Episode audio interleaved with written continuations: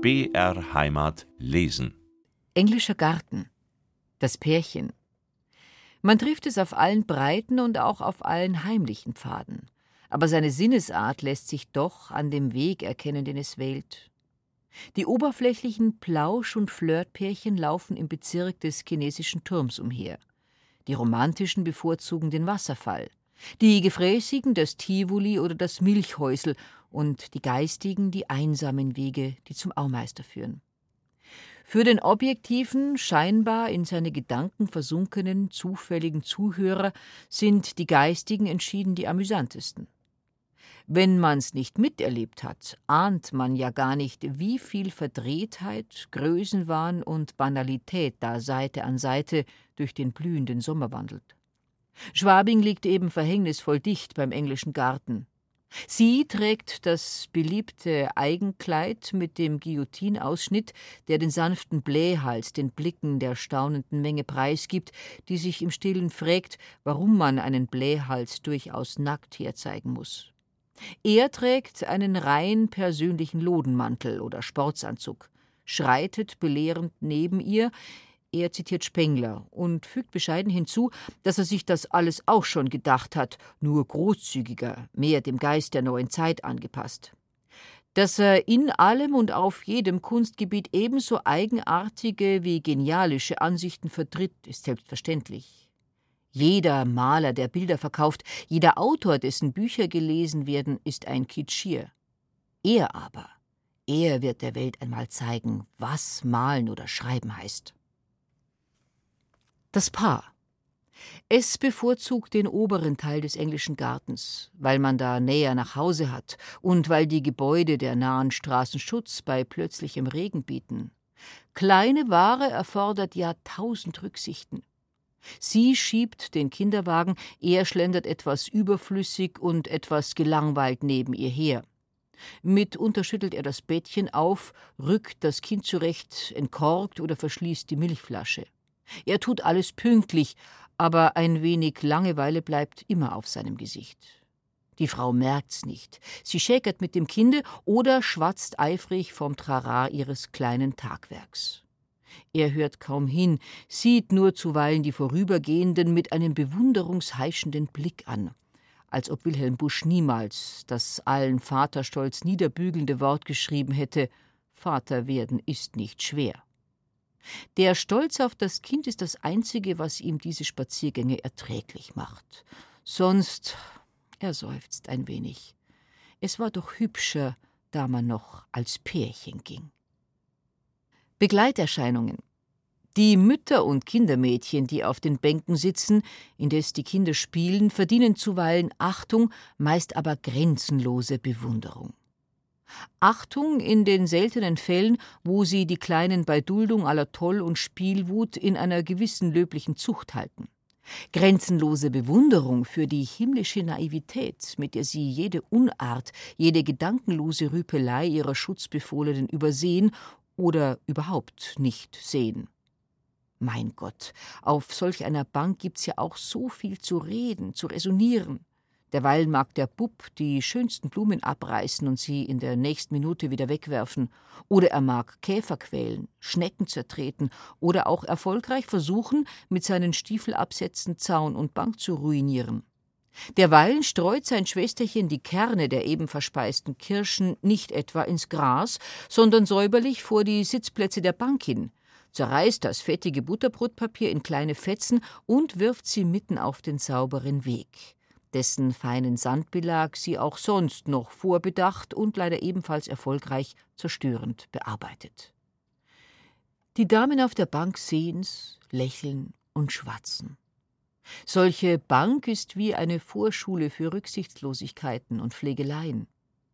Wenn man die Begleiterscheinungen beobachtet, wundert man sich nur, dass die Kinder nicht noch viel unartiger sind. Die Einsamen Gleich den Pärchen bevorzugen auch sie den unteren Teil des englischen Garten, die Wege, die zum Aumeister oder nach Bogenhausen führen. Ihre Einsamkeit trägt mancherlei Gesichter.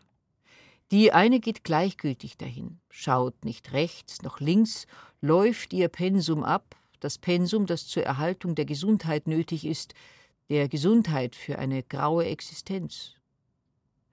Eine andere geht langsam, tief in Gedanken versunken, die sich zitternd auf ihrem Antlitz widerspiegeln. Zuweilen bleibt sie wie überwältigt von einem Gefühl einer schmerzlichen Erinnerung stehen, presst die Lippen fest zusammen und ihre Blicke verlieren sich ins Weite. Dann fasst die alten Linden und Buchen ein großes Mitleiden an, und sie rauschen der Einsamen mit dem trauervollen Gesicht allerlei Geheimnisvolles zu. Andere verstehen es nicht, aber die Einsame mit dem Angesicht der Trauer versteht die Sprache der Bäume, lauscht ihnen und begreift den Trost, den sie ihr geben wollen. Sie bleibt seltener stehen, ihr Gesicht wird ruhiger, ihre Blicke verlieren sich nicht mehr ins Weite, sondern erfassen die Schönheiten der Nähe, und mit einer Ahnung von Harmonie nach ewigen Gesetzen kehrt sie heim. Zuweilen trifft man auch einen jungen Mann, der eifrig in einem dicken Schmöker liest, Examensnöte. Oder ein junger Kleriker wandelt einher, schwarz und ernst, liest im Gehen sein Brevier. Da fällt mir der junge Eckehard ein, der in tauschwerem Morgendämmer die Sprüche Salomonis liest, das hohe Lied im verbrannten Herzen. Die Alten. Man trifft sie nicht am Wasserfall, denn da zieht es, nicht am See, denn da ist es feucht, nicht auf den tief verschwiegenen Wegen, die weit unten zum Ende des englischen Garten führen, denn die sind zu entlegen. Sie gehen langsam auf hübschen, sonnigen Wegen und blicken mit ihren ausgeblassten, weitsichtigen Greisenaugen in die Ferne, als sähen sie dort im Zug lichter Wolken ein entschwundenes Glück. Doch es gibt für sie auch ein gegenwärtiges, nahes, der blaue Himmel, der schmeichelnde Wind, die Blütenkätzchen, die von den Sträuchern tropfen, das Vogellied, das von den Zweigen schmettert, die bunten Wellen der blumigen Wiese, die Sonnenkringel, die auf der Erde zittern. Dasein. So selbstverständlich scheint es und ist doch des Menschen erstes und letztes Glück, das einzige, das ihm nie lügt. Die Alten spüren die Wahrhaftigkeit und die kleinen Wonnen, die es ihnen noch schenkt. Niemand kommt reicher vom englischen Garten heim als sie. Die Aufklaubfrau. Ein weißes Kopftuch um den verwitterten Kopf, eine grobe Schürze um die Hüften, schwere Schuhe an den Füßen, den Korb zum Einsammeln unterm Arm. So geht sie langsam mit spähendem Auge die Wege ab, hebt Butterbrotpapiere, Kirschkerne und all den Krimskrams auf, den Kinder und Erwachsene gedankenlos und undiszipliniert hingeschleudert haben. Sie wirft die armen, zertretenen Blumen zur letzten Ruhe in die Wiese zurück, wischt die beschmutzten Bänke ab und so weiter. Diese Frau lebt von der Schlamperei der anderen. Ihr Brot ist die Unordnung, die dem Publikum beliebt.